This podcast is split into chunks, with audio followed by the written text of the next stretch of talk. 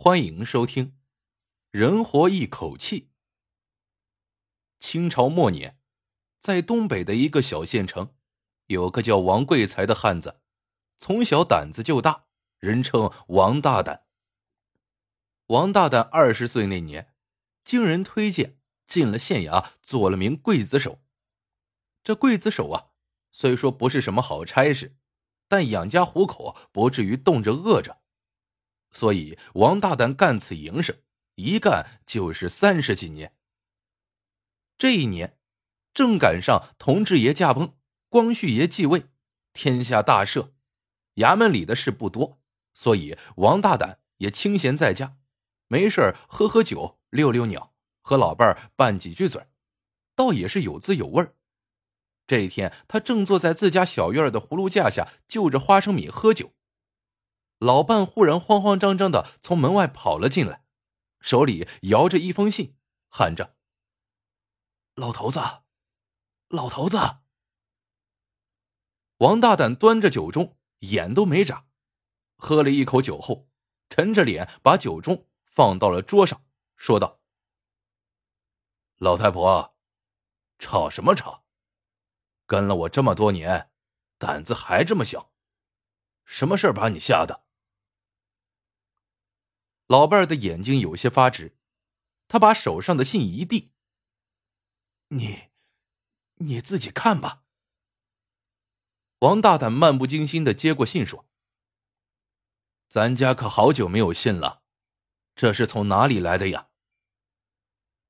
老伴伸手向那封信上指了指：“信局送的，打圣经来的，那上面，那上面。”那上面怎么了？王大胆边说边向信封上瞧去，这一瞧不打紧，向来胆大的他也不禁倒吸一口凉气。这封信不是别人来的，是他的外甥，小名叫元宝的人写来的。这元宝可是王大胆的亲外甥，因为他姐姐姐夫死得早，自己又没儿女。所以这元宝自小就在王大胆家，说起来和亲儿子没什么区别。按理说亲外甥来信应该高兴才是，但王大胆却无论如何都乐不出来，因为他这个外甥早在五年前就已经死了，一个死人又怎么会写信来呢？这事要是搁在别人身上，早就沉不住气了。不过，王大胆却没动声色的拆开了信，从头到尾仔细看了一遍。信上的意思大概是说：“谢谢舅舅在五年前的救命之恩，外甥如今已经在盛京城里落住了脚，并且娶了媳妇儿，生了儿子。听说皇帝驾崩，天下大赦，这才敢给舅舅写信，请舅舅去盛京的家中坐坐。一来谢谢舅舅的救命之恩。”二来多年不见，叙叙亲情。看完信后，王大胆把信上说的话原封不动的对老伴讲了一遍。老伴战战兢兢的说：“老头子，你看清楚了，那上面确实是元宝的笔迹吗？”王大胆点了点头，老伴有些坐立不安了。元宝。元宝不是在五年前被你亲手斩了吗？杀头那天，还是我去给他收的尸呢，就葬在城西的山下。咱俩年年过节的时候都去给他烧纸，这，这不会是他从阴曹地府写来的吧？王大胆一拍桌子：“胡扯！那信上明明说现在娶了媳妇儿，生了儿子。”怎么会是鬼呢？老伴犹豫了半天，说：“老头子，是不是你杀的那个人不是元宝，是个替死鬼？你偷着把元宝给放了？”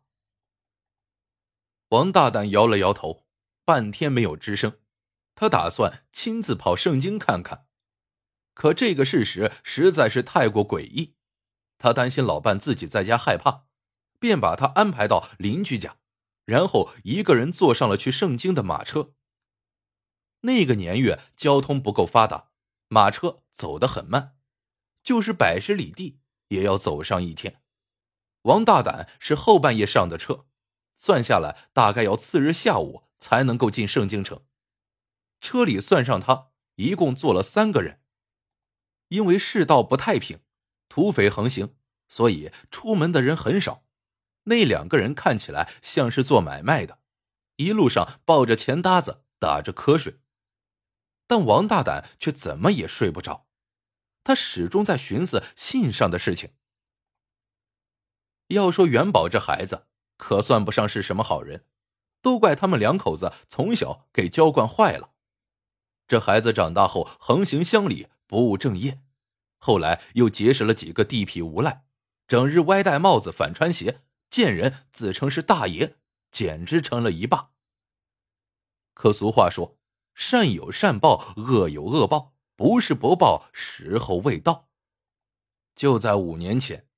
元宝不但骗财，而且还动手杀了人，被官府捉了去，判了个斩监候，也就是斩立决的意思。处斩元宝的前两天，王大胆去监狱探望他，元宝跪在地上痛哭流涕的说：“舅舅，你这次无论如何都要救我，我爸妈死得早，你就是我唯一的亲人了。”王大胆何尝不想救他？可元宝犯了法，杀了人，别说他一个小小的刽子手，就算是县太爷也救不了他。